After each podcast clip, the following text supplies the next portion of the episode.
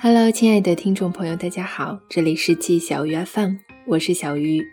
今天给大家带来的文章叫做《一个微信群的死亡时间》，那些渐渐沉底的群聊。真人秀综艺节目会成为千年以后人们研究二十一世纪初社会生活和文化的最好材料。中餐厅播出没多久，秦海璐的一段采访视频上了热搜。后面跟的关键词是否认偷偷建群，前情是中餐厅的实习生高天鹤离开前，中餐厅里的所有员工，除了店长黄晓明，都给高天鹤准备了礼物。而黄晓明在看到大家纷纷拿出礼物时，神情有些惊讶。结合之前黄晓明的种种霸总行为，观众们合理推断，中餐厅的员工们建了一个没有黄晓明干涉的微信群。并在那个群里讨论送实习生礼物的事，导致最后只有黄晓明不知道实习生临别赠礼的事。但热搜的视频里，秦海璐一脸真诚地对记者讲：“我可以发誓，我们没有背着黄晓明偷偷建群，我们只有一个中餐厅的大群，所有嘉宾都在里面。那个群现在还有互动，样子有点可爱。”借着千年以后的社会学家的目光来看这个故事，他大概会做出这样的概括：二零一零年以后的十几年里，人们严重依赖微信群去建立三人以上亲密关系或合作关系。观众们猜测，员工们出于对黄晓明的不满，私下建立了更为紧密的联盟关系。秦海璐说，大群还在互动，表明中餐厅的所有嘉宾。至今仍维持着良好的关系，事实似乎没有那么重要，但这些明明暗暗的关系表现形式却只有一个：有没有建微信群，以及微信群里有没有人活跃。微信时代之后，如果没有一个活跃的微信群，人们就无从证明我们这群人很亲近了。不过这件事也可以反过来说。人们通过避而不见微信群来划清彼此之间的界限。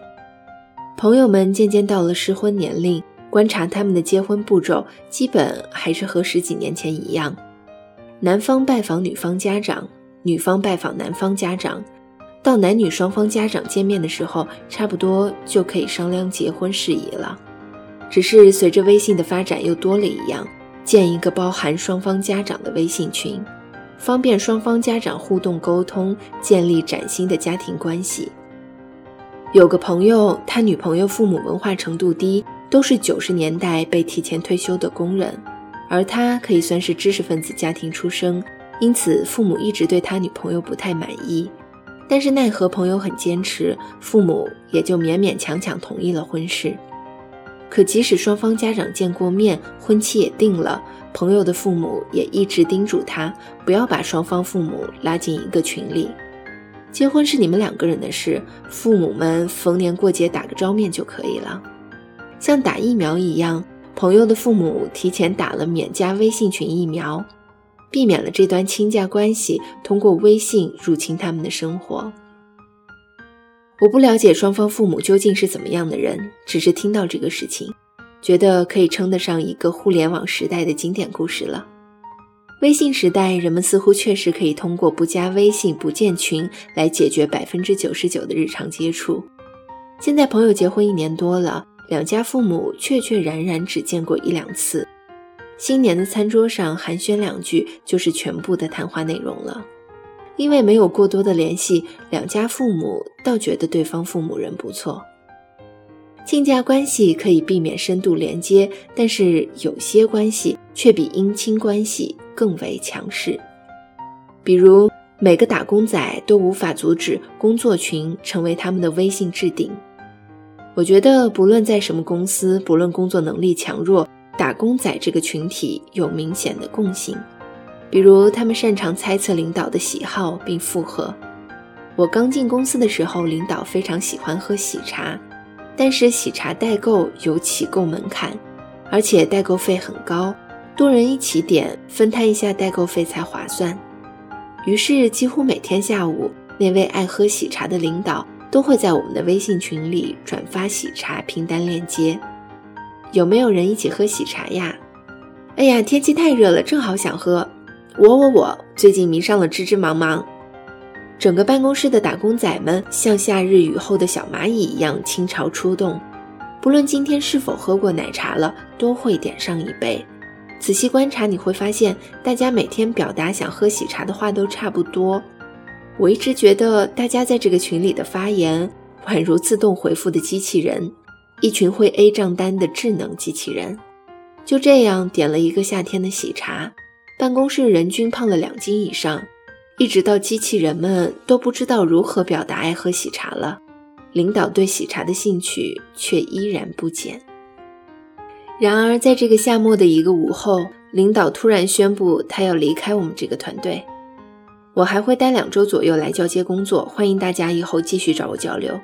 配上一个大笑脸，亲切友好，大家发出了机器人般的掌声。第二天下午，领导照例在群里发了喜茶链接，却没有一个机器人回复。领导等了一会儿，看没有人点单，直接在办公室里喊了一句：“有没有人一起喝喜茶呀？”鸦雀无声，只有男工女工们敲击键盘的声音，绵远流长。从此，机器人和领导再也没有在那个群里说过话。我的微信里躺着很多这样永远沉寂的微信群。其实你并不知道，群里哪个人说出的哪句话会成为这个微信群的遗言。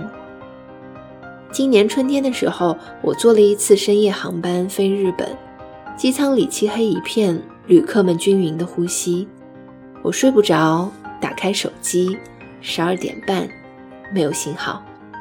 我无聊的看起我的微信，把聊天列表拉到最后，一个个点进去这些早已死亡的微信群：初中、高中的班级群，大学时期学生会的部门群，一起玩社团的好友群，都已经超过一年没有人说话了，数不清的群聊尸体。其中有个群是我在美国游学时期的几个好朋友的群，最后一段对话是去年六月互相约饭，毕业之前在一起吃个饭吧。大家都在下面表示赞同。然而毕业前各种琐事缠身，时间始终凑不到一块儿，最终还是没能吃成饭。我静静地划着我们的聊天记录，一起在群里花痴帅哥老师，一起讨论最近的明星八卦。一起吐槽某个烦人的同学，一起商量放学后去吃什么餐厅，逛第五大道还是二十一世纪商场，一起熬夜讨论课题思路，互相在群里丢学习资料，一起做了很多很多事，有过很多美好的回忆。然而，最终还是沉寂了。